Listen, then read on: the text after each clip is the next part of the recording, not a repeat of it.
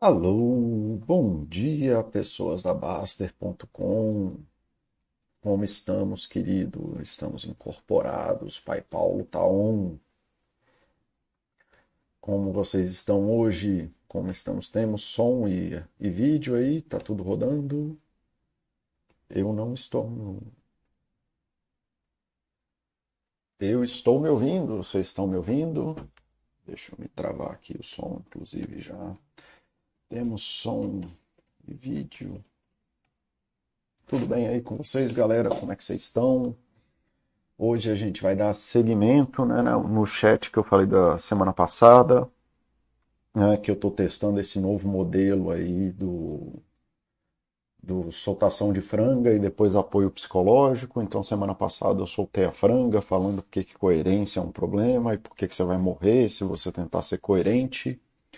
É, tentei aí mostrar que essa busca por uma narrativa pessoal, né, em que a gente fica se justificando e contando historinha da gente mesmo pra gente, é um problema. Aí agora que está todo mundo desesperado, achando que vai morrer, é, vamos tentar trazer um framework aí mais prático de como que vocês podem fazer.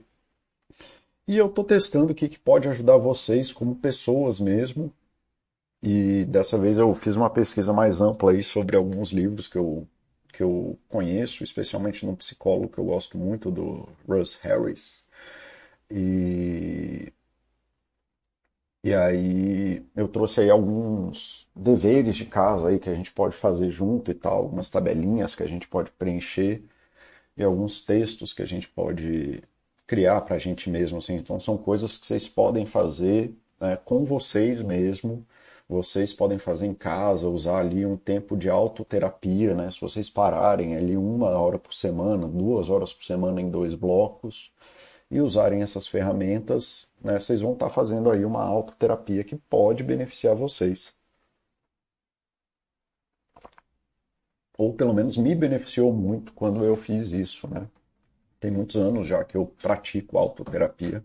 Nada miraculoso, nada é, fora, não tem nem, nada místico nisso, é só você saber parar e refletir com você e ter um mínimo de ferramentas que você pode usar para para pensar sobre as suas coisas mesmo. Por exemplo, né, uma das ferramentas que eu já falei aqui bastante é o diário de humor. Né? Então a gente tem aqui o, na Baster o diário de humor que colabora aí com essas ferramentas. Né? Então Cadê o diário? Agradecer, doações, saúde. Né? Aí você tem aqui o diário de humor, que é uma dessas ferramentas que te ajuda aí a. Você vai preenchendo aí com a data de como que estava seu humor de manhã, como que estava seu humor à noite, e você vai colocando né, o que, que foi ajudando ou piorando o seu humor. Então isso aí são essas ferramentas que te ajudam a ter um espelho é, da tua vida e tu compreender em que lugar que você está e como que você está vivendo, né, o que, que você anda fazendo aí e tomar um pouquinho mais de autoconsciência, tá bom? É, então essa é uma das ferramentas, essa é a que eu já coloquei na Baster, tem uma outra que eu estou pensando aqui, já mandei um e-mail, mas eu não consegui dar prosseguimento porque a vida está muito corrida, e com sorte a gente vai ter essa outra ferramenta de um acompanhamento mais direto, inclusive, assim, que dá para você ver essas progressões. Mas isso aí vai ficar para o futuro. É, bom dia, Catatones. Bom dia, Discovery. Bom vê-los por aqui. Oxi, meu querido, que bom que você está por aqui, cara. Saudade de ti. Né? Faz tempo que a gente não tem uma conversa, né, cara? É, bom, vamos lá. Então vamos ao que viemos. Já falei aí um monte. Lembrando que esse chat aí é... ele é continuação do chat anterior, tá bom? E então, se você não ficou meio perdido e tudo mais, é porque tem um chat antes desse, né, sobre coerência, rigidez e inflexibilidade psicológica, que talvez te ajude aí a entender da onde que a gente está vindo. Apesar de um não precisar do outro, qualquer pessoa pode se beneficiar disso aqui, tá? Então vamos seguindo aqui. Então, o que eu falei na, muito na, na semana passada, dessa ilusão do eu como uma narrativa, né? De você ter essas narrativas, pensamentos que você tem, essas perspectivas de você mesmo, é, como uma coisa estancada, né? Você conta uma narrativa de você, ou você tem essa idealização psicológica de um eu como essa narrativa, uma ilusão de ego, e a gente sustenta essas ilusões de eu criando relações e padrões rígidos de mundo, que era o que eu estava falando da coerência, né? A gente não tem uma coerência com o mundo. A gente começa a ter essa, essa exigir essa coerência dessa narrativa idealizada do que, que a gente deveria ser. Então a galera que tem aí a, a tal da síndrome do impostor, e a síndrome do impostor nada mais é do que a ansiedade social, né? Então não existe síndrome do impostor. Assim. Você abre o CID, isso não existe. Existe uma pessoa que tem ansiedade social e tem dificuldade em, em se relacionar com perspectivas sociais, tanto expectativas dos outros, lidar com críticas, etc, etc, etc. Tá? Então a pessoa que tem aí a, a síndrome do impostor, seja lá o que isso for, ela tem uma ilusão de um eu perfeito e que se ela não atende a esse eu perfeito, esse, esse padrão rígido de eu tenho que ser perfeito, ela vai né, vivendo essa ilusão em detrimento da realidade. E para né, para lidar com essas coisas, a pessoa vai criando regras, justificativas, julgamentos, né, perspectivas de passado e futuro e essa defesa desse ego. Então cria, eu não posso errar, é uma regra que a pessoa cria para ela mesma. Né, que, é, eu não posso errar, todos os erros são fatais na minha vida. Né, se eu errar, vão descobrir que eu sou uma farsa. Então a pessoa tem essa regra enfiada na cabeça, e isso impede, né, que a, essa narrativa impede que ela se, con se conecte com o mundo, uma coisa simples, que é só você abrir a porta de casa é, e saber que pessoas erram. Então elas criam justificativas para isso, né, de que não as pessoas perfeitas, que porque para atingir o eu ideal, para ah, a pessoa não pode errar, tem que ser foda o tempo inteiro julga, julga a si mesmo e julga os outros, justifica isso no passado, justifica isso no futuro, com essa versão idealizada, de que se ela errar, ela nunca vai conquistar sei lá o que no futuro. Tudo para proteger esse eu, né? um eu perfeito em relação às outras pessoas. Isso é um exemplo, mas não precisa ser só usado em relação a ser um impostor. É, isso aqui tem muito no casamento. Pessoa, as pessoas em geral, elas são mais casadas com as perspectivas delas de casamento do que com as outras pessoas com que elas são casadas de fato, na criação de filhos, e etc, etc, etc. No trabalho. Então, assim, isso é uma coisa que acontece muito, que nem eu falei no, no chat passado é, tem a ver com esse mundo simbólico. E o que acontece é que a gente começa a colocar essas narrativas malucas dentro da realidade, achando que a realidade é obrigada a viver a nossa percepção de mundo, que gera essas figuras, né? O que, quando a gente faz essa, essa composição da realidade, acaba gerando essas figuras esquisitas e a gente não, não entende por que, que a nossa vida está ruim mesmo que a gente esteja fazendo tudo supostamente certo, né? A gente fala, ué, mas eu trabalho, eu sou casado, então todas as peças estão lá. Mas aí não entende por que, que a gente se percebe como uma metamorfose ambulante, por que, que a gente se percebe é, desconectado das coisas que estão acontecendo, porque a gente se sente fora das figuras. Porque a gente está buscando uma coerência de peças e não uma coerência na nossa relação com o mundo real. Se a gente olhar para o mundo real, a gente vai olhar e falar, cara, errar faz parte da vida, tem alguma coisa aí que está acontecendo comigo que eu estou tentando empurrar essa perfeição para dentro dessa figura aqui. Né? E isso até cabe, mas não está compondo uma coisa razoável. Né? Isso aí foi o que a gente falou muito no chat passado. Tá? Vamos ver se alguém aqui está falando alguma coisa que pareça. É... Boa tarde, Kakashi, bom vê-lo por aqui. Mauro, meu querido, que, que tal, Mauro? Que passa? Está bem, querido? Cadê o Dogoncio? O Dogoncio, ele aparece aqui, ele comentou já no, no, no chat, no, no post que eu fiz do chat. Vamos até colocar aqui, aproveitar o momento para colocar. O, o site está meio lento, meio poluído. Né? Vamos já colocar aqui para quem quiser ver. Vamos fazer aqui nosso postzinho. Pronto. Olá, Mauro, que tal? Bom vê-los por aqui, queridos. Então, assim, mas o que a, o que me afasta da vida funciona, né? Então a gente fala, né, dessa, eu estou falando que essa figura, ela funciona na sua vida, mas ela gera essa sensação psicológica de que as coisas estão erradas. E porque elas estão de fato erradas, elas só cabem na vida. Né? As nossas ações, elas são racionais mesmo que elas causem estranheza a nós e aos outros. Né? Dificilmente você vai ter um problema na vida porque sentou para tomar um chopp com os amigos. Isso funciona. Você vai lá, se diverte, bebe, fala besteira, fica feliz.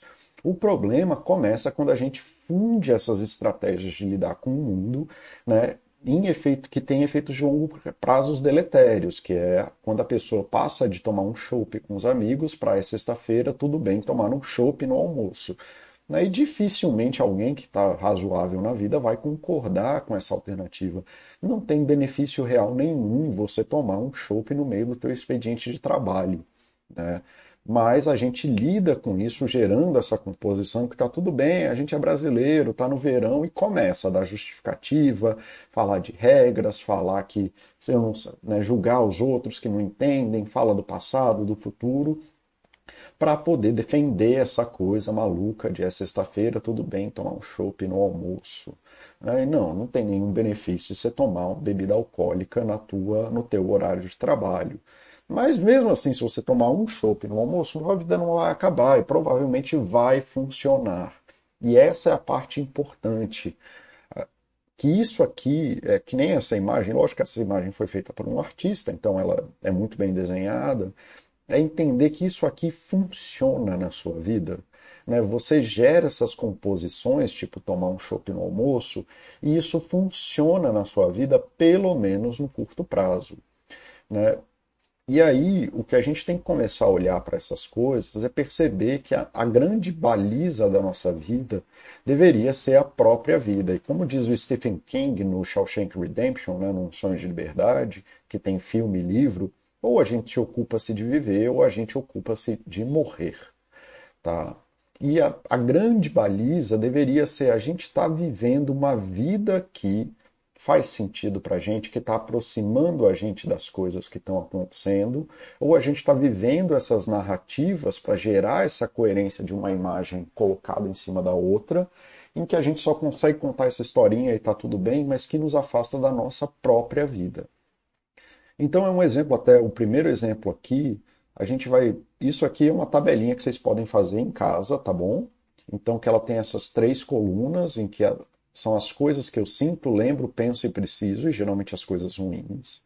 Né? E uma vez que você se sente nesse lugar, que já é um lugar de sofrimento, as pessoas vão buscar é, usar essas narrativas de eu que todo mundo tem, eu tenho, você tem, sua mãe tem, todo mundo tem, para tomar decisões de vida. A gente se percebe num lugar de ruim de vida e como a gente não aprende a sofrer naturalmente, a gente acaba fundido com as coisas que a gente queria. E hoje na Baster um cara postou isso, que ele estava fazendo a maratona do, do exercício saudável, né? a maratona que está rolando de fazer seis dias de exercício na semana, pelo menos uma hora de exercício por seis dias na semana. E aí ele teve um problema lá que ele não lançou e ele se falando que se sentia um fracassado porque esqueceu de fazer a marcação da maratona. E a maratona estava sendo boa para ele, ele estava feliz, ele conseguiu botar esporte na vida dele, ele conseguiu fazer tudo que a maratona estava se propondo a fazer. Só que aí ele se sentiu um fracassado porque ele perdeu a maratona, porque ele esqueceu só de colocar. Ele até fez o exercício, mas ele esqueceu de colocar no Strava lá para poder é, né, continuar na maratona. E aí, qual é a primeira coisa que aparece na vida dele depois que ele fez tudo isso que era de bom? Aí ele vai lá e marca um chopp com os amigos. Né? Então, ele está fundido numa narrativa né, de que né, na frustração a gente vai lá e bebe com a galera. Gente, eu não estou nem falando do usuário, tá? Eu só estou usando isso como historinha para contar o que eu estou dizendo. E aí, à medida que a gente vai preenchendo essa tabelinha, a gente vai percebendo né, que ele estava ali super feliz no, no post dele, falando como que o esporte aproximou ele da vida que ele queria, de uma vida que era mais fazia mais sentido para ele. E quando ele se percebeu num lugar de sentimento ruim, ele foi para um movimento que leva ele para uma coisa completamente oposta ao esporte.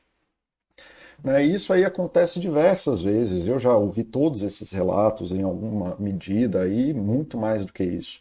A pessoa briga com a esposa e com o marido e no meio da briga grita, xinga e faz aquela lista fantástica de erros eternos da pessoa. A pessoa vai lá, né, toma um esporro no trabalho e vai acusar o chefe. Aqui no caso eu falei né, de, do que, que seria aqui, por exemplo, uma coisa que a pessoa faz que aproxima ela da vida quando ela tem uma situação ou tem uma, uma, uma sensação aqui. Deixa eu até colocar essas sensações. E me sentir, sentir é, com raiva. Deixa eu colocar aqui as sensações. O dono do site brigou comigo e eu me senti injuriado. Tá? Deixa eu colocar essas coisas aqui, porque eu estou falando mais de pensamentos e sensações. Eu errei aqui a tabelinha. Tá? Vamos lá. Então, tomei um esporro no trabalho, fiquei com raiva, e aí, ao invés do cara fazer a mesma coisa que ele faz com a esposa e com o marido lá, de ficar ir no almoço tomar um chefe, um chopp para falar mal do chefe, ele foi pedir ajuda para os colegas para estender. Aí o dono do site brigou comigo e eu me senti injuriado, mas eu fui estudar ao invés de ficar fazendo um monte de post defendendo a maluquice que eu estou falando. Fiquei chateado porque o peguete lá que eu tenho no Tinder desapareceu. E aí você vê, aí o cara vai lá e começa a ficar, entrar numa neura de que tudo que é homem e mulher é assim. Todos os homens, 7 bilhões de homens e mulheres, então 3,5 bilhões de pessoas. E aí você entra numa narrativa ali falando que todos os homens e as mulheres são. E como eu disse, nada disso é essencialmente errado.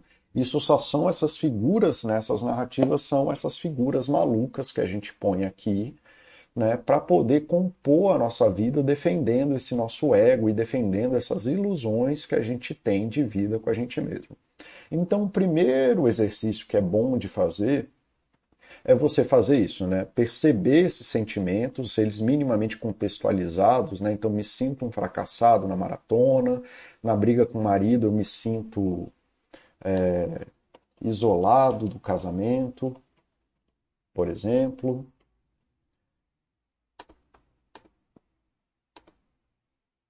voltar aqui, carregar de novo. É, então você perceber e começar a anotar nessas tabelinhas sobre as coisas que você sente, lembra, né? Vem lembranças do passado. Então quando eu eu bati o carro essa semana, né? Eu botei até lá na, na Baster, e aí uma das coisas que me vem na minha cabeça, sempre que eu lembro, é o meu pai, que meu pai era uma pessoa muito contundente, muito agressiva com os erros que eu cometia. Então meu pai saiu do caixão e veio brigar comigo, né, essa semana inteira porque eu bati o carro. Então eu bati o carro e, puta, veio as lembranças das brigas com meu pai, etc, etc, etc. Aí eu fico pensando que eu não faço nada de, de certo na vida e por aí vai. A gente vai percebendo esses sentimentos e vai anotando nas tabelinhas. Então, que nem eu falei no chat sobre é, conhecimento emocional, é, sobre emoções e tudo mais, que tem até o curso aqui na Baster. Se você for na UAU Universidade, aqui tem o curso. A gente é muito péssimo em perceber a gente mesmo. A gente nunca sabe o que está acontecendo com a gente. A gente é muito bom em perceber as variações que a gente tem. É uma coisa meio que a aceleração do carro. Se o carro está 100 km por hora estável ou a 20 km por hora estável, a gente não percebe as coisas. Então, uma pessoa que está sob estresse constante, ela não percebe que está estressada, ela só percebe as variações das coisas. Então, tá tudo bem, você não precisa ficar fazendo monitoramento toda hora, todo dia. É só percebe os picos e vales, né? De repente você sente uma desmotivação dentro do casamento, de repente você... são coisas bem pontuais mesmo.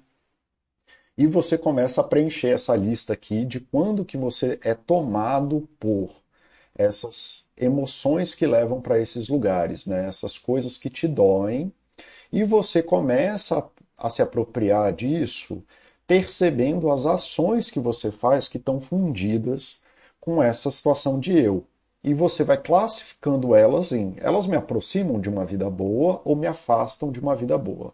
É, então é bem isso, essa frase do, do, Stephen King, que é uma das frases que eu mais gosto na, na, vida mesmo. Get busy living or get busy dying. Ou você se ocupa de viver ou você se ocupa de morrer. Tá? Então essa é a maior baliza, até porque a gente é muito mal, muito ruim em prestar atenção nessas coisas se a gente já não fez um treino aí de emoções e já sabe descrever muito bem nossas emoções. Tá?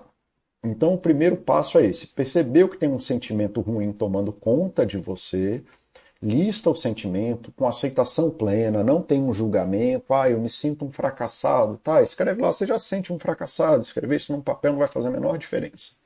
Abre lá sua tabelinha no Excel, numa folha, no note, no note do celular, né, no bloco de notas do celular, e vê quais são as ações que você toma e avalia elas se elas te aproximam de uma vida que faz sentido para você, isso que você faz te aproxima da vida ou isso te afasta da vida. Né? Você está se ocupando de viver ou está se ocupando de morrer. E esse é o primeiro passo aí para começar a lidar com essas coisas. É, vamos ver o que o pessoal está falando aqui. Boa tarde, Dr. Gulliver. Ah, tomara que esse chat dê certo. Bom dia, Dogoncio. Você estava bloqueado, Dogoncio. Cara, porra, não fui eu, bicho. Eu não te bloqueio. Eu não sei nem bloquear as pessoas aqui, por isso que o Mauro está aqui para bloquear. É, Axel Rod, obrigado. Eu que agradeço você. É, bom dia, Alice. Oi, Alice. Fazia tempo que eu não te via por aqui. Que bom que você está aqui. Tá bom? Vamos continuar então. O pessoal está conversando. Conversem aí no chat. Que bom que vocês têm um espaço para conversar entre vocês aqui, galera. Tá? Esse aqui é um espaço que para a maioria das vezes é difícil porque as pessoas não conseguem se aceitar é, cometendo erros nem tendo é, a capacidade de se perceber em situações negativas. Tá? Por isso que eu falei, abre ali uma hora na semana, uma ou duas horas na semana, em dois blocos diferentes onde você possa fazer essa autoterapia, onde você possa refletir sobre você mesmo sem julgamento. Não vai fazer isso no meio da reunião de trabalho, não vai fazer isso nove horas da noite depois que chegou do trabalho cansado. Sabe, é uma coisa meio que horário da. E assim, não precisa nem de uma hora, meia hora isso aqui já ajuda bastante, tá? Mas para meia hora ali, eu acho que o horário bom é aquela meia hora ali depois do almoço que você já comeu, está mais tranquilo, né? Tá uma, tá numa pausa de trabalho já, e é uma ótima hora para você parar aí meia horinha e começar a preencher essas tabelas que eu estou passando aqui. Tá bom? Então o primeiro passo é esse, sem, sem qualificações terríveis, é, é só um reconhecimento e uma aceitação de que você tem momentos em que coisas te afetam no mundo, em que você é afetado pelo mundo e está tudo bem se o mundo te afeta tá bom? A gente fica chateado, que nem eu falei, eu estava lidando e lidei super bem com a batida de carro, mas né, isso aí tem na minha vida uma, um peso muito grande, porque meu pai era uma pessoa muito rígida com os erros dos outros, né? E aí a gente pode, né, depois de aceitar isso aqui, a gente faz essa qualificação simples, tá? Não é assim, ah, eu fiz um erro, eu sou um babaca, é só isso me aproxima da vida que eu quero, ou isso me afasta da vida que eu quero, tá bom?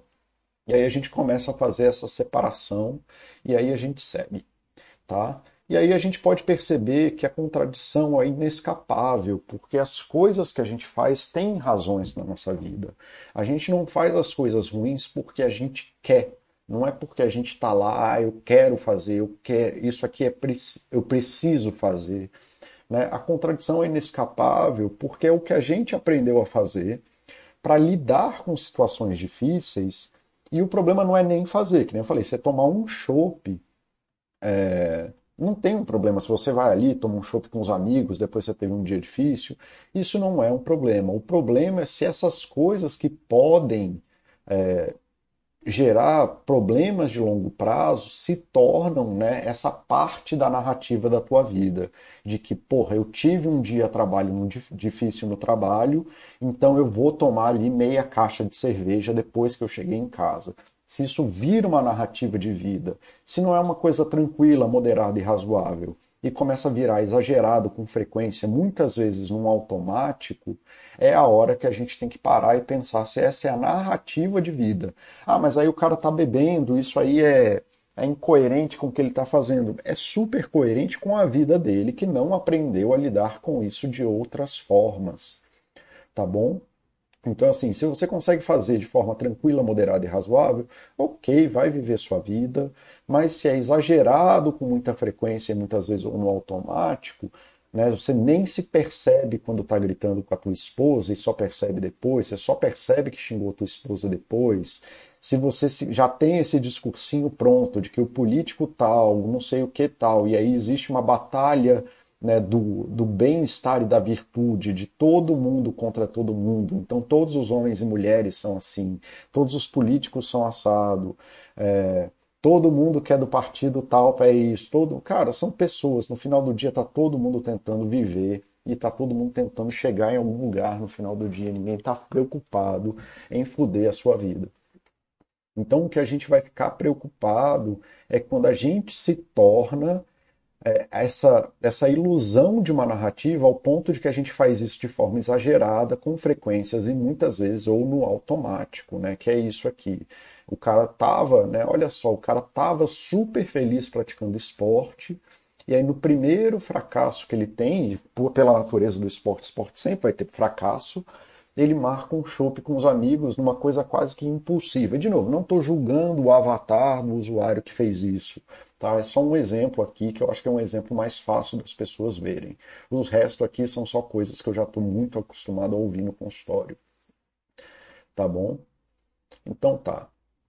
E aí, esse é o problema. Não é que a gente quer ou não quer fazer as coisas, é que quando a gente está preso nessas narrativas, a gente está justificando o que a gente sabe fazer, a forma que a gente aprendeu a viver com as coisas.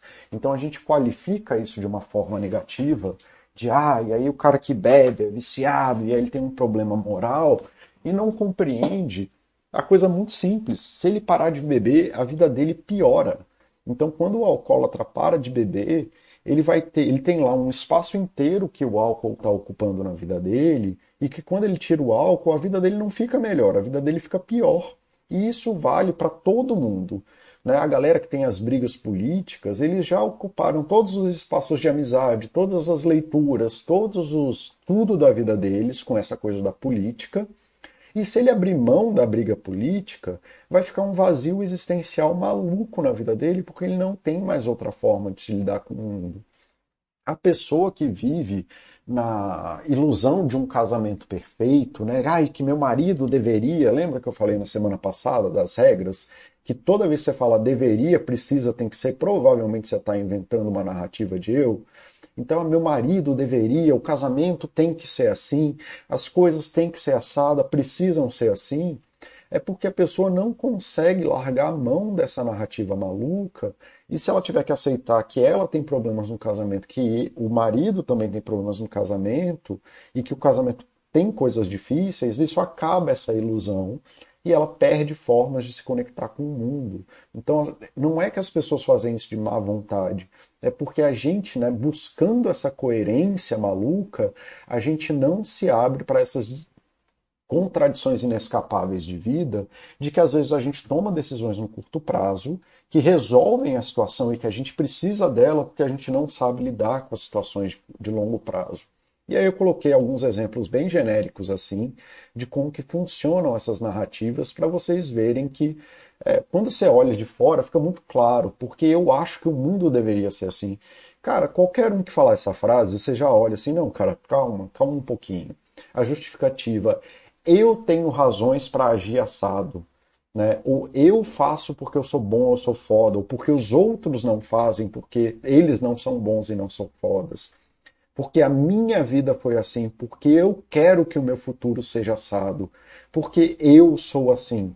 Né? Se coloca dessa forma bem genérica, ou pelo menos se eu conseguir atingir meu objetivo com isso, fica muito mais fácil de ver que, cara, quando coloca essas frases nesse contexto, já devia abrir um alerta na cabeça de qualquer pessoa de que a gente só está contando um script de filme que a gente gostaria que acontecesse.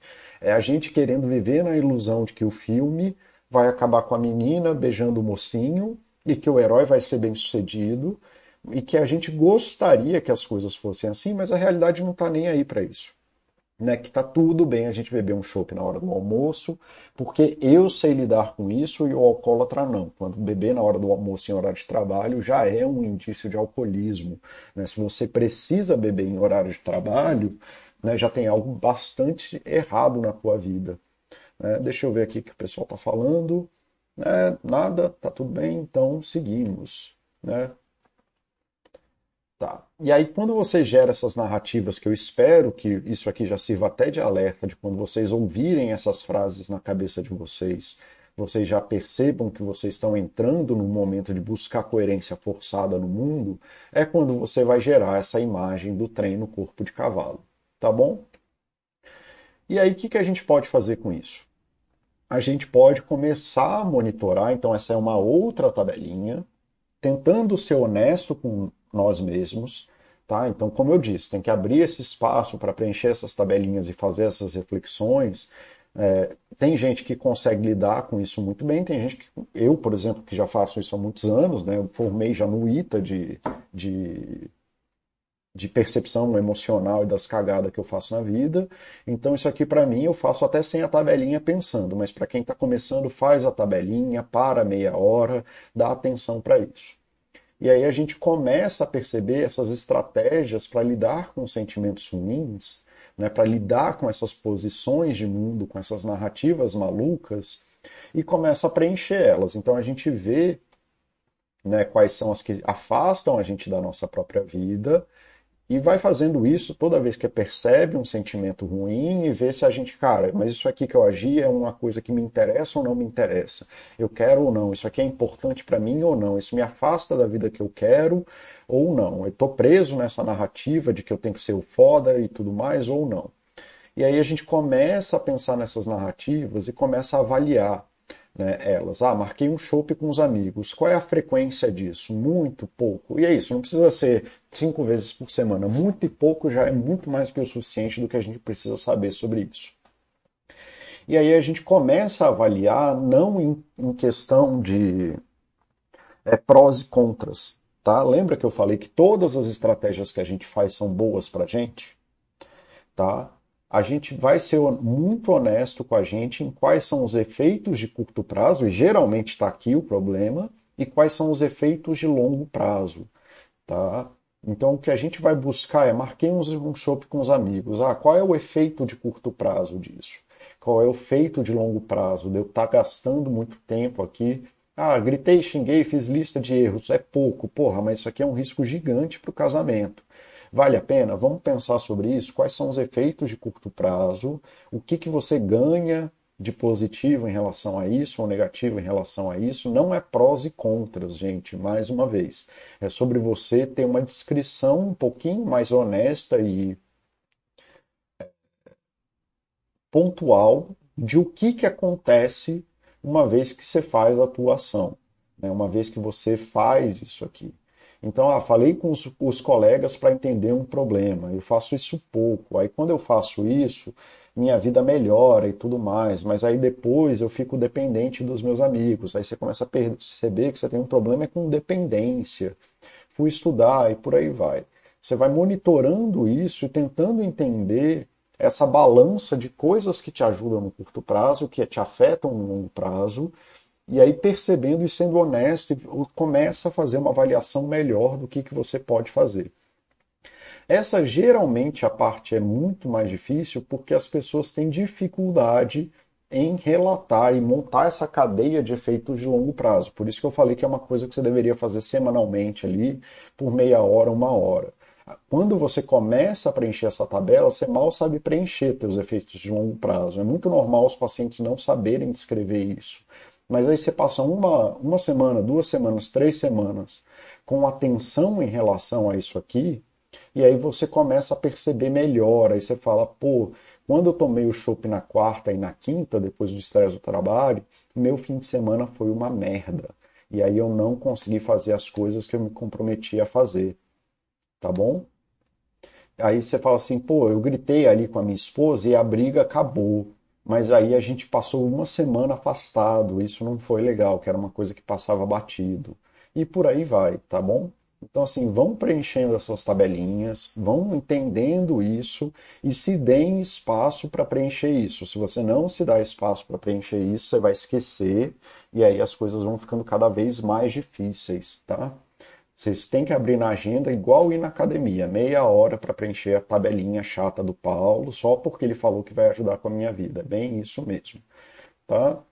E que nem eu falei aqui na UAU Universidade, tem aí o curso que eu fiz sobre emoções, eu já estou regravando o curso, dessa vez sem o chat, é, até para ficar mais curto cada módulo, mas vai demorar um pouquinho. Mas por hora está aqui o curso de emoções e eu acho que vai facilitar muito a vida de vocês. Está até bem avaliado, ó, a galera que avaliou tem os cinco cachorrinhos aí é, e tudo mais.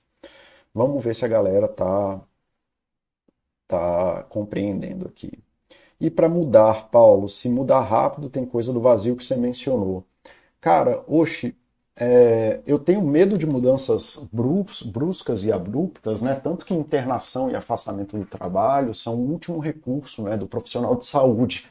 A gente não gosta de mudanças abruptas, porque mesmo que elas deem certo, é, mesmo quando elas são positivas, né? Tipo assim, a pessoa está com mega estresse no trabalho, pensa numa pessoa que está em burnout. Então ela tem crises de ansiedade terríveis no trabalho e aí você tira ela do trabalho, então é uma mudança boa, porque você tirou o foco de estresse, né? Mas ela não tem mais nada da vida, é aquela coisa do alcoólatra. Se você tira o álcool da vida dele, a vida dele não vai melhorar. Se você faz a mudança muito rápida, gera um vazio. Por isso que essas tabelinhas elas são feitas num processo de, é, de percepção e mudança. Né? Não é uma coisa objetiva no sentido faça A, B, C, D. Na verdade, é do contrário. Você começa percebendo o final das coisas, tomando consciência daquilo que é ruim para você, e aí depois você vai avaliar suas ações. Você pode ver que eu ainda nem falei das ações, né? Eu só estou falando dos efeitos delas. Né? Eu falei assim, você vai percebendo as coisas que vão acontecendo com você, e a primeira coisa que você vai avaliar aqui é o final das coisas, não é o começo nem o meio. Né? Você precisa ter uma propriedade se o final das tuas ações estão te ocupando de viver ou se o final das tuas ações estão ocupando de morrer. Tá? Então eu não gosto de mudanças abruptas, porque se o viver e o morrer meio que entram num próprio ciclo. Eles entram juntos e acabam se confundindo.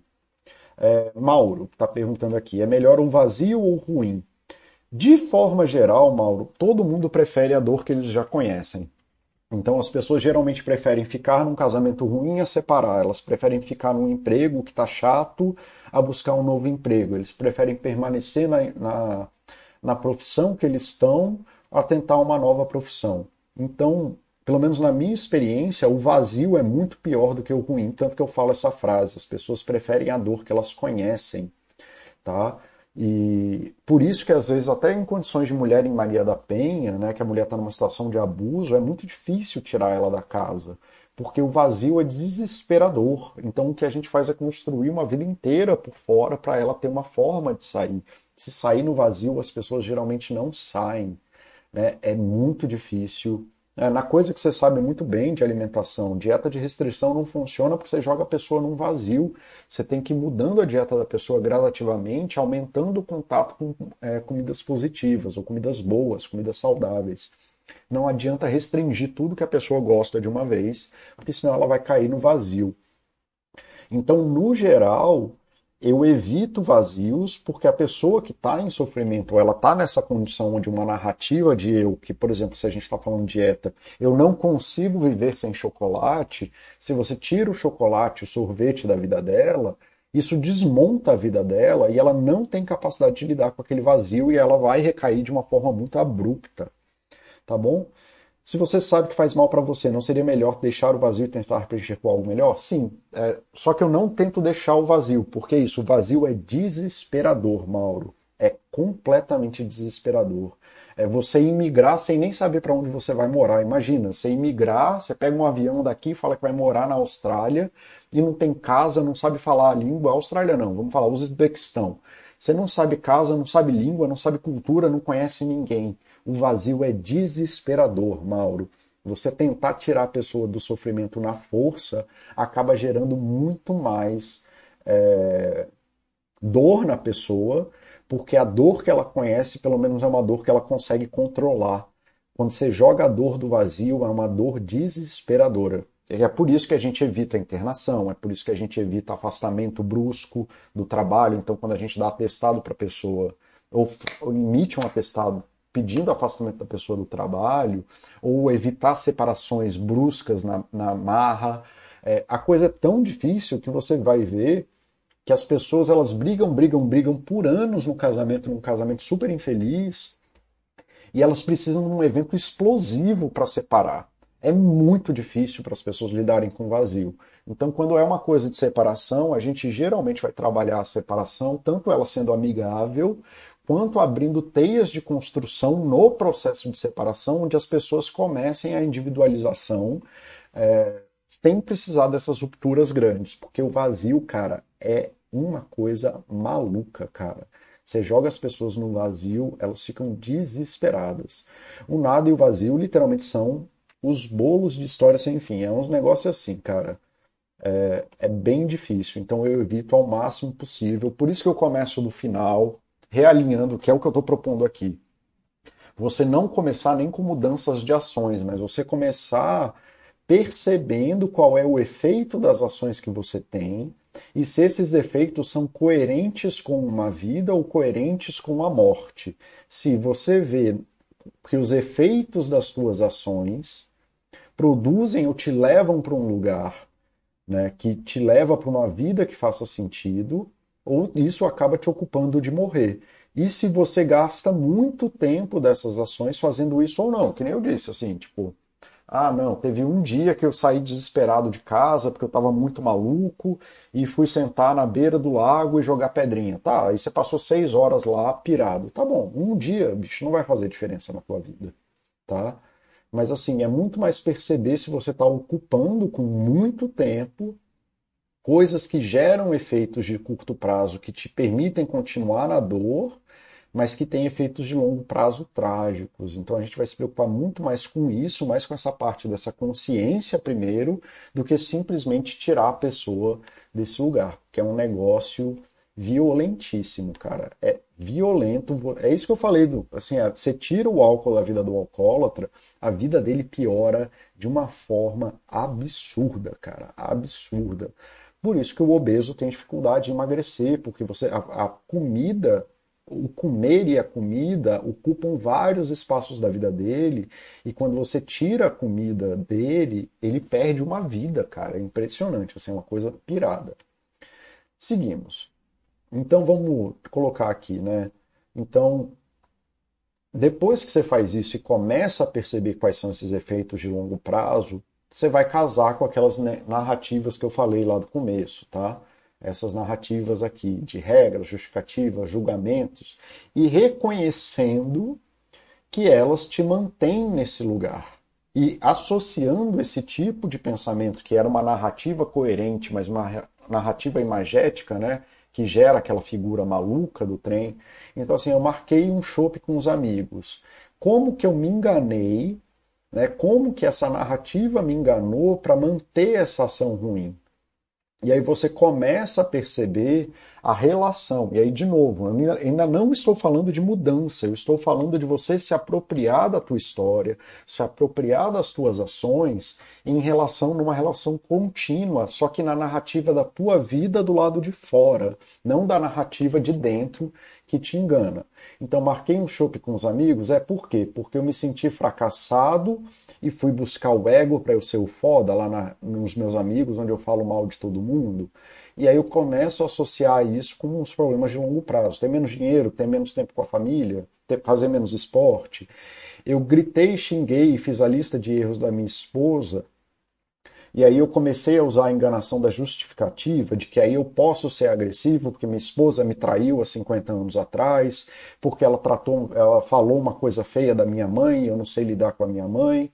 E aí eu começo a associar isso com, ah, mas isso gera ressentimento no casamento, gera afastamento da minha família e dos meus amigos, né? Então, se eu bebo demais, aí eu falo que eu sei controlar, que tá tudo bem, que essa é a última vez e tarará. E eu tô te falando, você pode até beber, querido, mas só para de se enganar. E aí você começa a reconhecer os problemas de longo prazo, ao invés de ficar preso nessa narrativa. Esse, é por isso que eu falei que é difícil, as pessoas, de forma geral, especialmente quem busca a coerência, a galera do eu tenho que agir coerentemente, eles acreditam nesses enganos e contam essas narrativas como se elas fossem histórias perfeitas e têm muita dificuldade em assumir que as ações deles geram, geram problemas de longo prazo, geram problemas severos e aí ficam justificando que podem ser agressivos na relação com o marido ou com a esposa, né, ignorando que eles são corresponsáveis pela relação e que o ressentimento da esposa em relação à agressão é legítimo também. Ela também tem um ressentimento justificado.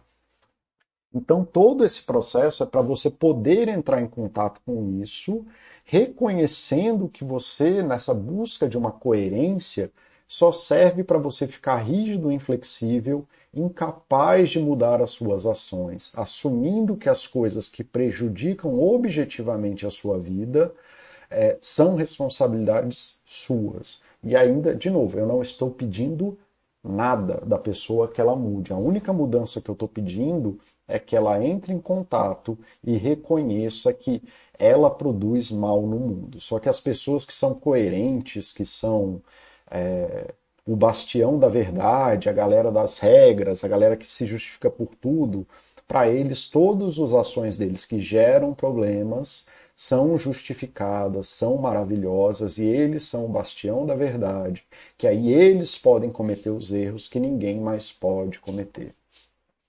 Tá? Deixa eu ver como é que está aqui.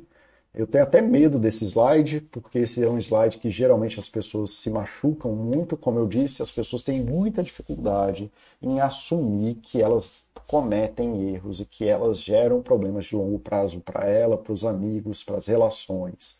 Né? Então, quando alguém entra no discurso, todos os homens e todas as mulheres são, eles provavelmente estão se, se enganando com esses julgamentos generalizantes e já está se fechando para relações. Então, ah, que toda mulher que tem filho quer achar um pai para o filho dela.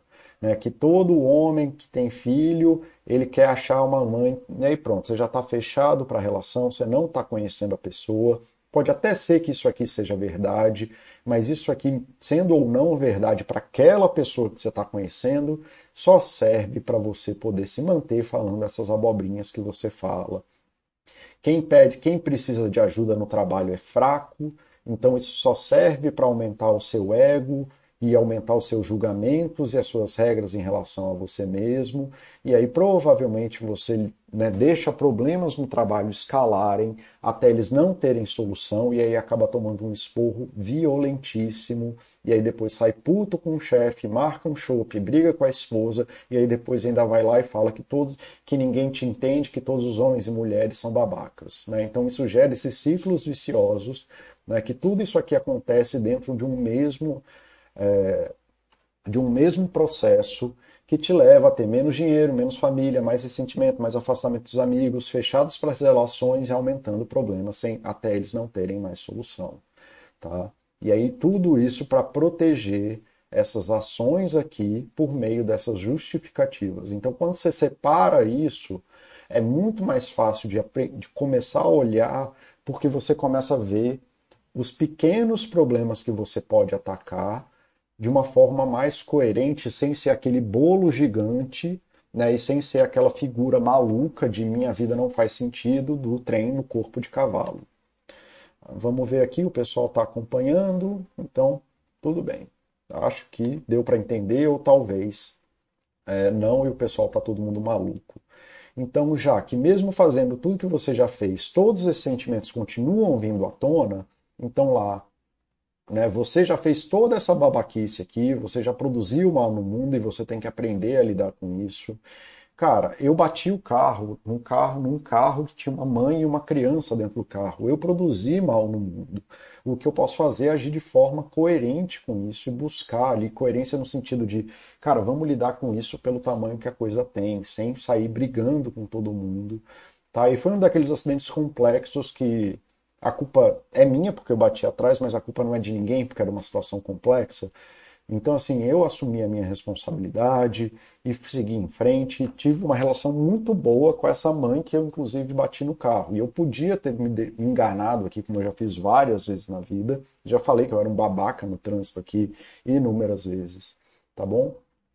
Então, já que você já fez tudo isso, né, já que você fica fazendo essas coisas todas e continua, a sua vida continua piorando, você continua com sintomas negativos, sentimentos negativos, com lembranças negativas e que tentando lutar contra essa coisa de que você não é uma pessoa perfeita, você não é a pessoa coerente, você tem sentido mais sobre isso, que tal tentar coisas novas? Que tal tentar uma nova forma de lidar com isso, diferente do que você já tentou, tá? Então, assim, uma vez que você percebe isso, você percebe que existe uma contradição inescapável de que você sempre vai produzir algum mal no mundo e que essa perfeição desse eu como narrativa em que o meu ego é o bastião da verdade do mundo é, é uma coisa, ah, não, então eu posso fazer isso, eu posso fazer aquilo. Né? Então, assim, se você está fazendo tudo isso e, a, e sua vida continua piorando, por que você não aceitar a contradição e começar a lidar com isso de uma nova forma? Né? Um exemplo, esse aqui é um vídeo que eu já postei acho que dezenas de vezes na Baster, em que ele conta uma historinha aqui de, de como que você pode lidar com a vida, né? buscando novas coisas, buscando é, aproveitando o presente, focando nas coisas interessantes da vida. E aí aqui a situação conta aqui de dois irmãos que estão indo para Disney e o carro quebra. Só que esse irmão aqui é um irmão que tem essa perspectiva de aproveitar a viagem, né? de não estar tá ancorado nessa narrativa, eu só sou feliz se eu vou para Disney.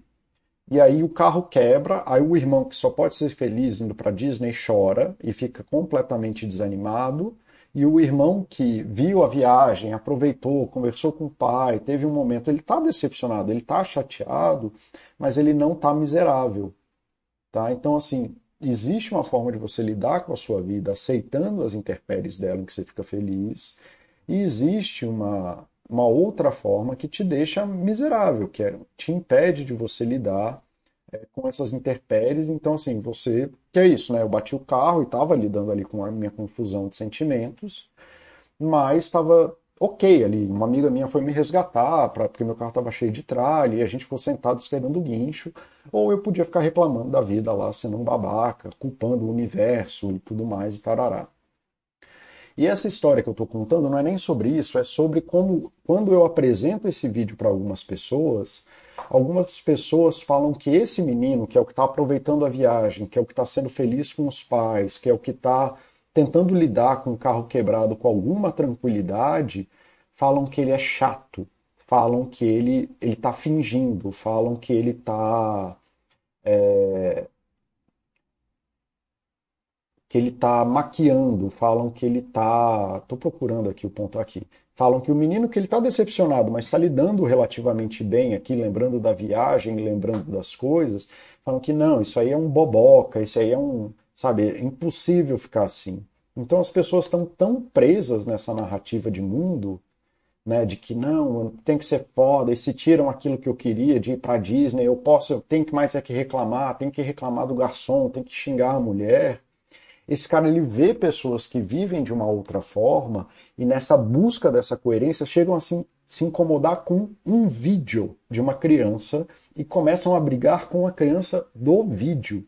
Então, esse é o tamanho do perigo dessa narrativa de eu, que só de você ver um vídeo de uma criança que pode, quem sabe, estar lidando com uma situação de uma forma emocionalmente mais saudável que você, e eu juro, assim, tem, tem pessoas e pacientes que brigam com essa criança e começam a falar mal dela, sem perceber que elas estão brigando contra um moinho de vento. Não é um demônio que está acontecendo ali, não tem nada acontecendo, é um vídeo de três minutos e as pessoas ficam completamente abaladas emocionalmente com isso. Tá? E que, assim, a gente é maquininha de repetição.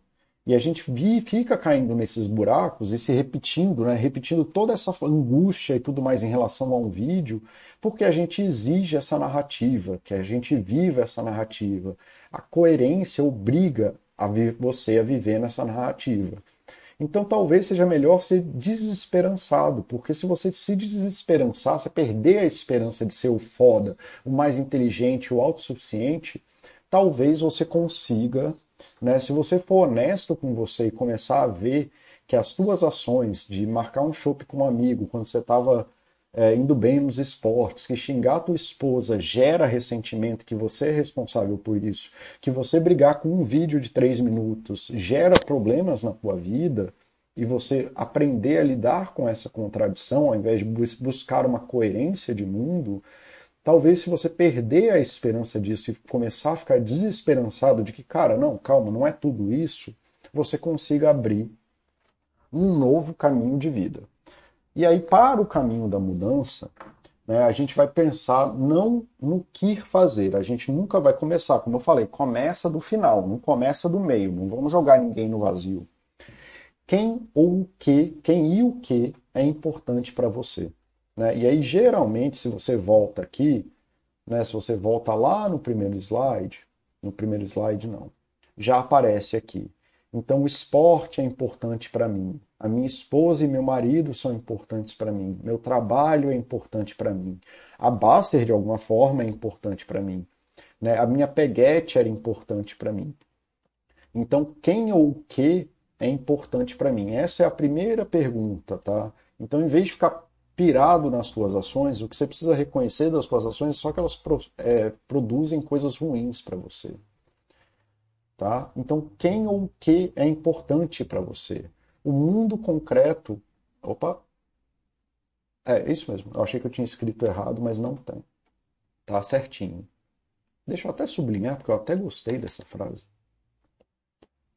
Tá? O mundo concreto não existe na nossa narrativa. O cara que acha que a mulher tem que ouvir ele gritando porque ele é o fodão, que ele é um injustiçado no casamento, o cara que acha que tá tudo bem beber no horário de almoço, esse é um cara que está abrindo mão do mundo concreto, do mundo real. O mundo real não existe na nossa narrativa, que é isso que eu estou tentando explicar aqui, que essas narrativas elas só existem no mundo simbólico da nossa cabeça. Não adianta proteger as ilusões em detrimento desse mundo real. Então, para isso, você vai precisar assumir que essas pessoas que você está brigando, essas merdas que você está fazendo, essas coisas que você faz que causam prejuízo, são importantes para você e vai precisar acabar com essa ilusão bonitinha de que é só você no mundo e que é você por você mesmo, que você tem que viver além e aquém do mundo fora de você. Então, o próximo exercício é responder essa pergunta. Quem é importante para você? Quem são as pessoas significativas da sua vida? E só daquela lista lá da primeira você já vai ter uma boa noção. Quem é capaz de alterar a sua vida? Então, seu chefe é capaz de alterar a sua vida. Se você, se você ficar afetado com o que o Baster fala, o Baster é capaz de alterar a sua vida. Se você, é, você fica chateado com o seu desempenho numa maratona, a maratona é capaz de alterar a sua vida. Quem ocupa seu tempo psicológico, em quem você pensa, no que você pensa, quem está tomando conta da sua vida, tá bom? Então é importante reconhecer a importância dessas pessoas dentro da sua vida para além dessas narrativas. E o que é importante para você? O que você faz que você se sente bem ou mal? Onde você gasta seu tempo real? Tá? Então, assim, responder essas perguntas é muito importante. Você não precisa fazer um diário ponto a ponto, segundo a segundo. Você só precisa ter uma noção de quem ou o que é importante ou significativo para você. Tá bom? Então responda isso. Gente, eu não espero que vocês façam isso em meia hora, tá? Eu só estou contando um processo inteiro. Isso aqui eu tenho uma expectativa de que vocês consigam chegar nesse slide. Se vocês fizerem, sei lá, duas vezes meia hora por semana, vocês vão chegar nesse slide aqui na quarta semana, talvez, tá bom? Deixa eu ver aqui se o pessoal está falando alguma coisa. Não estou no vazio aqui. Aí o vazio incomoda a gente, tá? Então, uma vez que você entende quem ou quem é importante para você, dentro daquelas ações lá, é, agora você vai tentar definir um objetivo pessoal para alguém ou para algo, para alguém que é importante ou para algo que seja significativo, tá? Isso é uma âncora real, tá? Não é uma coisa é, fora. Então, assim, a tua esposa, a tua mãe, teu filho, teu chefe, teu colega de trabalho, é, o trabalho, a tua família, a tua casa. Você vai tentar gerar uma, uma coisa, você define um objetivo específico, tá? real, não é na coisa de ilusão de pessoas intangíveis, tá? Que façam sentido dentro dos teus valores de buscas pessoais. Eu poderia falar de valores aqui, mas já tem um chat meu lá do começo sobre propósito que fala muito sobre isso. Os valores mais comuns são esses que a gente fala aqui na Baster: família, estudo, é, desenvolvimento pessoal, esporte, trabalho, é, investimento, segurança. Então, dentro de alguma coisa que faça sentido, uma coisa mais ampla da tua vida, paternidade, defina um objetivo pessoal que vai te mover na direção dele, tá? Como você define isso, né? Então, assim, você tem algumas, alguns critérios, né? Qual é o objetivo dessa mudança? Né? O que que você, se você mudasse, então se você se agir de uma forma diretiva na direção de algo que vai mudar, então se você está xingando a tua esposa, de novo, eu nem quero pensar no xingamento, eu não quero te jogar no vazio. Quero, se, se você tem um problema que eu estou tratando mal a minha esposa, então como que você vai tratar ela bem? Tá? De novo, eu vou ignorar, porque eu não quero jogar ninguém no vazio, eu vou ignorar a coisa lá nesse momento. Se você está bebendo no trabalho, a minha pergunta é como que você vai trabalhar bem? Então, um objetivo concreto, um objetivo real de mudança em relação a uma dessas suas, das suas ações incoerentes das tabelas anteriores. Tá bom? Tá. Como que a gente vai definir esses objetivos? Tá? Um, tem que ser um objetivo claro, simples e tangível. Então, assim, eu vou almoçar com colegas de trabalho sóbrios eu vou levar comida para o trabalho. Eu vou abraçar a minha esposa quando eu chegar em casa. Eu vou brincar 20 minutos com o meu filho. Eu vou. Então, assim, são objetivos bem claros, simples e tangíveis. Tá?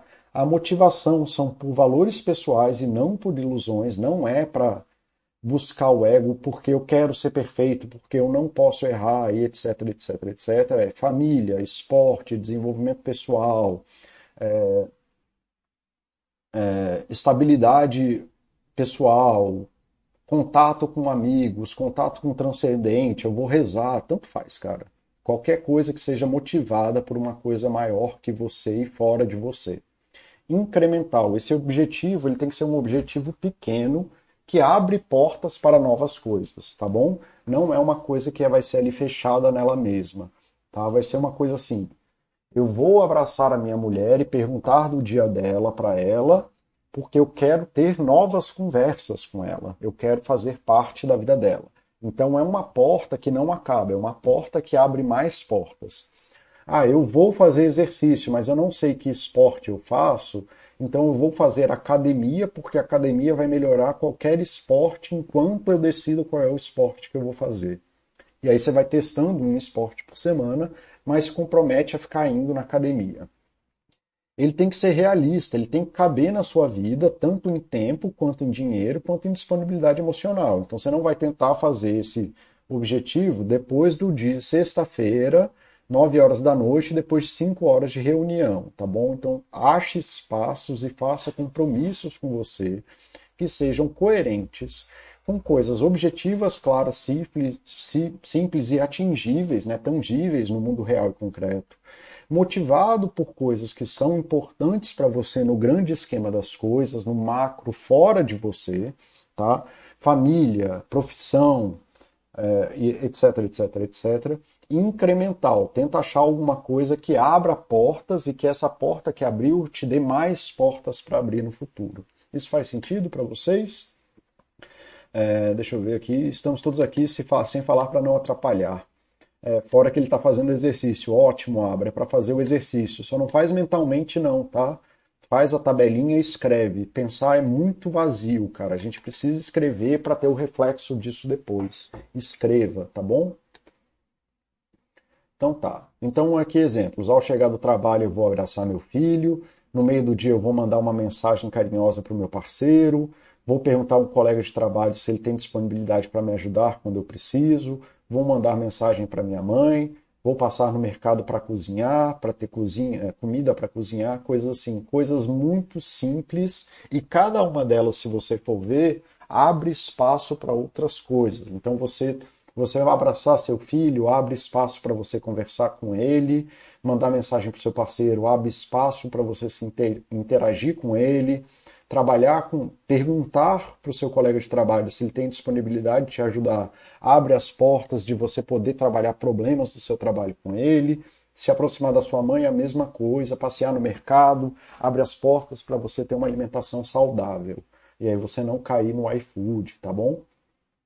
Então, assim, e qual é o seu. Aí tem outros aqui, né? Vou abraçar o filho, conhecer uma pessoa nova para quem tem dificuldade é, de relacionamentos e está solteiro. Vou conhecer uma pessoa nova no Tinder, onde quer que seja, e permitir que ela me conheça. Então, eu vou falar de mim, vou querer saber dela, vou ler o material da Basta. Então, qual é o seu objetivo? Né? Qual é o seu objetivo dentro dessas coisas que você está ali amarrado da narrativa de eu? Tá bom? Quais os benefícios na sua vida de fazer essa mudança? Isso é uma outra. Então, assim, você já respondeu aqui. Aqui está sequencial, tá, gente? Então, você já sabe qual é seu objetivo. Então, quais os benefícios na sua vida em fazer a mudança nesse objetivo? Como esse objetivo vai mudar positivamente a sua vida? Eu vou me aproximar da minha esposa, então quando eu for falar com ela sobre um problema, eu já não vou chegar gritando, eu vou falar: "Ah, você lembra aquilo que eu te falei no meio do dia? Eu estou chateado com isso, estou chateado com aquilo", e vocês já vão ter uma aproximação suficiente. Se eu já tiver esse meu colega de trabalho que está disposto a me ajudar, quando eu tiver um problema, vai ser mais fácil dele saber qual é o tipo de ajuda que eu estou pedindo, tá? Se eu tiver comida em casa, né, já souber cozinhar, vai ser, eu já tiver comida pronta, vai ficar mais fácil de eu escolher as comidas que eu faço. Então, quais são? Isso é para escrever, tá, gente? Quais são as mudanças positivas que podem acontecer depois que eu conquistar esse objetivo? E lembra, sem fantasias. Quanto mais fantasia você chegar, ah, então eu vou fazer comida em casa, ter comida em casa vai me ajudar a emagrecer 50 quilos. Não, não vai acontecer assim né, nesse aqui, eu vou conhecer uma pessoa e essa pessoa vai ser meu namorado. Não, você está conhecendo uma pessoa. Né? O processo é só conhecer uma pessoa, ter uma noite legal e permitir que ela te conheça. Só isso, né? Manter o pé na realidade. Ah, mas se eu conhecer uma pessoa legal, talvez isso aí possa evoluir para um date que a gente possa fazer coisas que eu goste. Talvez eu possa convidá-lo para ir remar comigo, para escalar comigo. Talvez eu possa ter uma pessoa que eu consigo jantar durante a semana e ter um papo legal. Então, se você conhece uma pessoa nova e permite que ela te conheça e vocês tenham uma noite legal, você já tem aí durante a semana alguém que você pode convidar para sair, ao invés de ficar caindo no bar falando merda de homem e de mulher no, né, até meia-noite. Tá bom? Objetivos claros, com benefícios claros e tangíveis. Escrevam essas coisas, não deixem essas coisas ficar na nossa na sua mente. A sua mente é um labirinto sem fim. Como diria Sá Carneiro, perdi-me dentro de mim porque era labirinto e hoje quando sinto, sinto com falta de mim. Ah, vamos ver aqui, Dogonço, estamos sobre o jogo do Mauro. É, o Mauro é o grande, é, é o policial do, da parte da Baster. A parte da profissão é muito difícil para mim porque fico pensando em coisas muito específicas, tipo dominar. Pois é, do, Abra, aí já é um exemplo da fantasia, né? Então você já pode perceber, né? Olha, vamos voltar ali a tabelinha e fazer ao vivo, que quem sabe faz ao vivo, tá? Então você ali, você começa um curso, aí já vem você se enganando de que você tem que dominar a coisa né, numa regra aí de que eu tenho só, eu, se eu começo um curso, eu tenho que dominar a coisa para proteger esse ego aí inflado de que tem que ser perfeito. E aí isso provavelmente te leva a ter mais frustração, é, ter, é, acaba fazendo trocas, né, vicia ali no curso para ser o fodão e tudo mais, e pedir pororó. Então esses são geralmente os problemas de longo prazo disso aí. Então você vem aqui, uh, então fazer curso, seja lá do que for, profissionalmente é o importante para você, você já entendeu que isso é importante e tudo mais, você já fez essa parte, aí você vai fazer um curso novo. Então, eu vou. Qual é meu, meu objetivo tangível, real? Né? Então, o valor aí é ter desenvolvimento profissional. E aí você, assim, ah, se eu fizer esse curso, ele é incremental, né? Porque ele abre portas para eu fazer mais coisa. Só que aí você não está com um objetivo realista, você não vai dominar a coisa nunca, as boas coisas da vida você não domina, tá bom? E ele não está claro, simples e tangível. É por isso que você tem que escrever. Na hora que você escrever, eu tenho que dominar o curso, você já vai ser, já vai perceber que você está caindo na armadilha. Então você vai ter que voltar aqui, tá? E falar qual é o meu objetivo com uma semana de curso. Ah, depois de uma semana de curso, eu quero entender os botões da ferramenta. Depois de uma semana de curso, eu vou ter entendido os botões e vou ter entendido as funções tal, vou ter aprendido o código tal e vou poder começar a brincar com framework wherever. Entendeu, Abra? Como que vai isso? E é por isso que escrever faz uma diferença desgraçada. Isso a gente falou junto, Abra. Eu ia falar exatamente a frase que você falou, porque a gente se perde no labirinto do nosso pensamento e começa a entrar nessas aspirações, mas quando a gente escreve e a realidade bate na nossa cara, a gente fala, puta, isso aqui sou eu caindo na piração, tá? Você consegue reconhecer. Você quer ver uma prova disso? Houve um áudio que você manda no WhatsApp, ouve mesmo com atenção, e um, e um texto que você escreve no WhatsApp. Geralmente os textos que você escreve, mesmo em mensagens longas, são super coerentes, enquanto os áudios não são coerentes. Por quê? Porque o áudio você vai falando sem prestar atenção no que você está dizendo. E quando você escreve o texto no WhatsApp, você tem um reflexo ali na hora do que você está falando, do que você está escrevendo. Então, enquanto a gente está no áudio, a gente vai se corrigindo enquanto fala, e no texto a gente vai corrigindo o próprio texto, não vai corrigindo o discurso tá? A gente fica perdidaço, escrever é muito melhor do que ficar pensando. Se for para fazer por áudio, é muito melhor você fazer o áudio e depois tem que ouvir o áudio. Não acha que só falar o áudio vai resolver, porque você precisa desse auto-feedback. Tá? Ai, então tá, como esse, esses objetivos vão mudar positivamente alguma coisa na sua vida e quais são as coisas positivas que vão acontecer depois que você concretizar esse objetivo. E lembra que a gente está falando de objetivos muito simples, como abraçar o filho, mandar mensagem para o parceiro, e é essa cadeia de porta abrindo porta. E à medida que a gente vai atravessando todas essas portas todos os dias cumprindo esses objetivos variados, é isso que evita a sensação de vazio, tá? E aí, quando a gente vai fazer a ruptura, a gente já tem um milhão de portas para atravessar, um milhão de lugares para chegar, ao invés de fazer a ruptura de parei com álcool de uma vez, tá? Ou parei de, ou separei de uma vez, e por aí vai. Então, por exemplo, pessoas que estão em processo de separação, uma coisa muito normal que eu faço é mandar ela ver imóveis né? Porque a pessoa passou 10 anos morando numa própria, na mesma casa. Sei lá, passou N anos morando na mesma casa. Tem lá os mesmos, assim, já teve sonhos, né? Se imaginou na velhice naquela casa e tudo mais. É muito difícil ela ter uma percepção, uma coerência de mundo numa casa nova, em que ela não tem contato. Então, um objetivo que eu sempre proponho nessa hora é, pro, é olhar imóveis, só olhar, né, para ela começar a ter contato com essa realidade e que isso vai abrir essas novas percepções e ela vai começar a se perceber em novas realidades e novos apartamentos que podem ou não ser coerentes com as coisas. Tá vendo? Então, assim, em vez de querer mudar para a casa dos sonhos de novo, a gente vai construindo de pouquinho é, esse, essa nova realidade da pessoa. Tá? Aí a terceira coisa, que é o que você tem que escrever também, tá? Lembrem quais são as dificuldades que eu imagino que eu vá encontrar, tanto as internas quanto as externas. Então, como o Abra já falou aqui, se ele começar a fazer um novo curso, ele vai começar um processo de autocobrança dele para dominar um não sei lá o quê. Então, como que você vai lidar com as suas dificuldades internas? E aí, de novo, você já escreve na parada.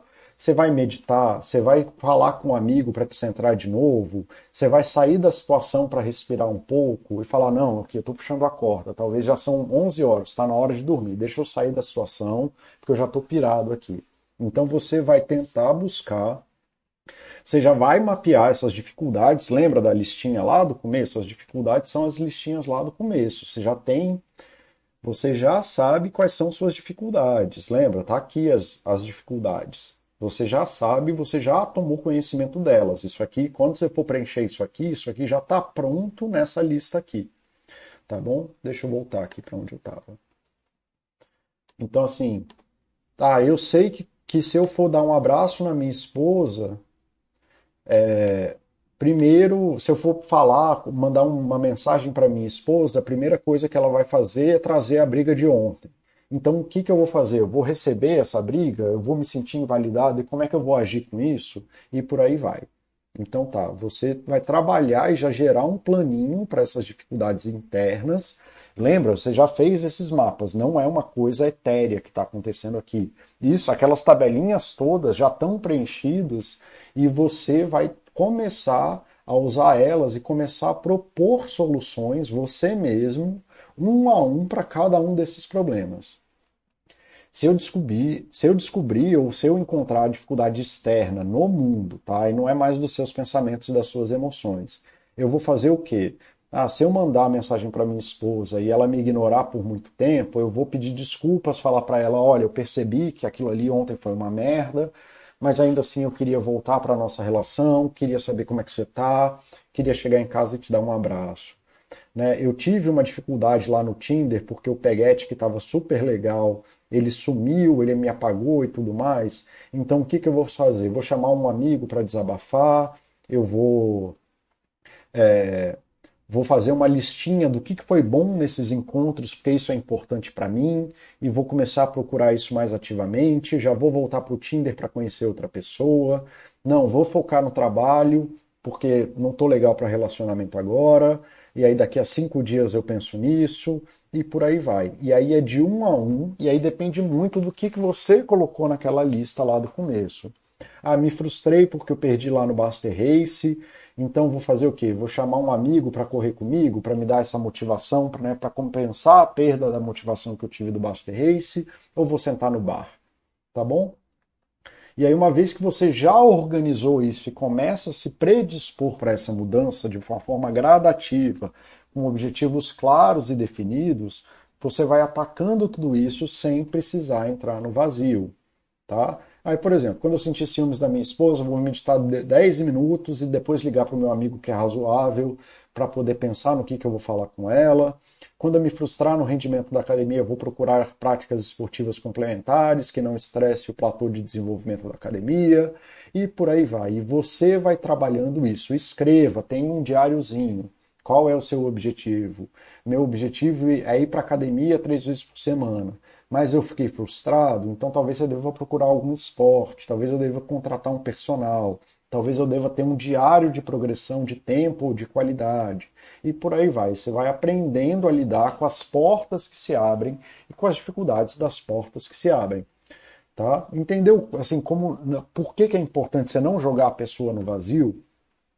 Quando você começa a se propor a mudar e você não muda por causa disso, é porque tem um monte de resistência externa que você evita contato. Quando você faz esse processo de autoconhecimento que eu estou falando, e você vai começando a atacar as coisas de uma forma coerente e de pouco a pouco, você não cai no vazio e os problemas começam a se tornar fazíveis. O que geralmente é difícil é porque a pessoa não quer sair do lugar onde ela assume que ela faz coisas que sejam erradas. Tá bom? E aí basicamente é isso.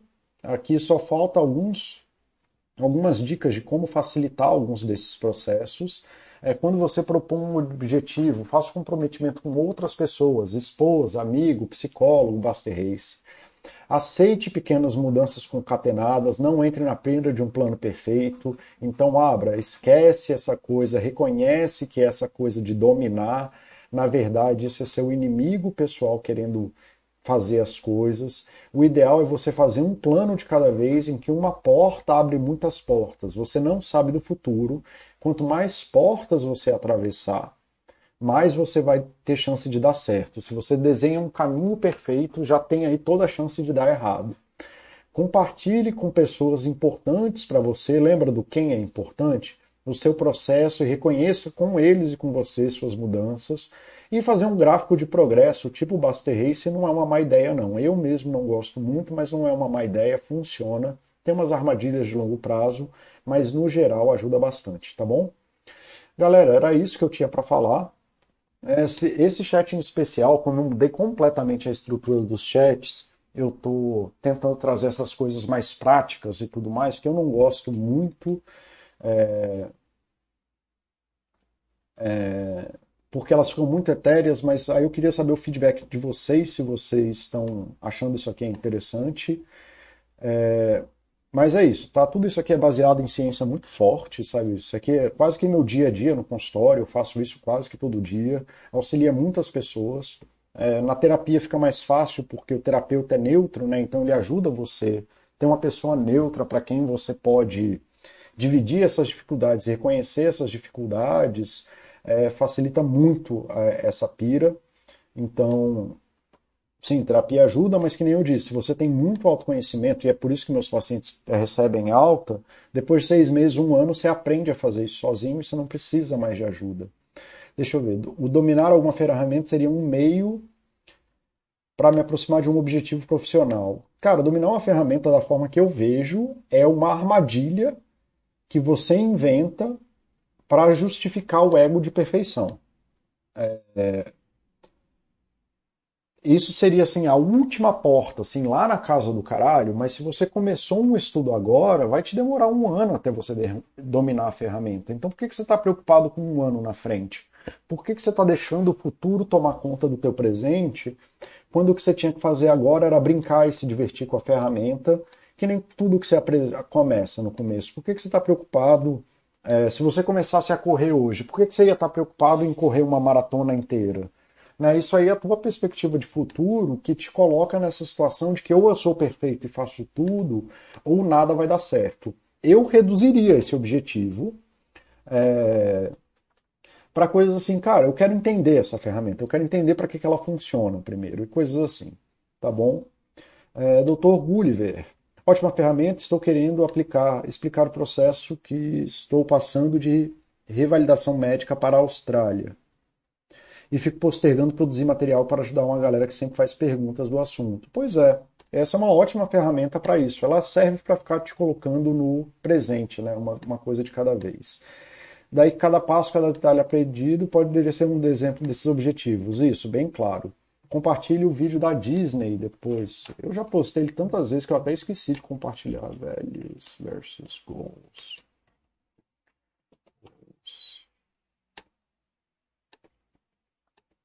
Tá aqui o. Abra, dá uma. Vê esse chat aqui, vê esse vídeo, inclusive, que eu acho que ele vai clarificar. Eu pulei essa parte dos valores porque é uma coisa que eu já falei tanto aqui na Baster que enfim, eu já passei aí quase meia hora também do chat de hoje e ia ficar mais do mesmo tal. Eu posso até retomar, já tinham pedido isso. Eu vou, vou fazer um outro chat sobre valores, inclusive. Então, já que vocês estão pedindo isso aí, eu vou fazer um chat. Quem sabe eu consigo fazer uma coisa nova sobre isso também que ajude mais gente. Vou refazer esse chat, tá bom? Foi um chat bem no começo, muito provável que eu nem soubesse o que eu estava fazendo ainda.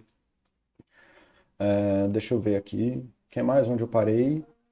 Compartilhado, Oxi. Obrigado. Eu que agradeço, Mauro. Obrigado pela participação e por banir o Dalgôncio. Aí sempre bom alguém para banir o Dalgôncio do chat. Tá bom? Desculpa, galera. Eu estou gostando. O primeiro chat evidencia o problema, o segundo mostra a solução. Uma forma simples e prática de manter o voltado para ler, que ainda vez nem sabe de onde o problema vem. É, é bem isso que eu tinha diagnosticado como possível problema Estou botando à prova se isso funciona mesmo. Tá bom? Eu que agradeço, Abra, valeu vocês. Galera, já passei muito aqui do horário do chat, agradeço todo mundo que ficou até o final. É, a gente se vê sábado que vem. Sábado que vem eu estou pensando é, em fazer um chat fechado, não vai ser desse do problema. Eu estou pensando em fazer um chat sobre por que, que coach funciona. É, então, abordando essas coisas aí, mas eu não tenho certeza não. É, mas por que ele funciona sem funcionar, na verdade? É porque tem muito tem umas análises muito interessantes que podem se fazer sobre isso, mas eu não sei se eu vou entrar não, mas se for, vocês já estão sabendo aí, pelo menos o que, que eu estou pensando.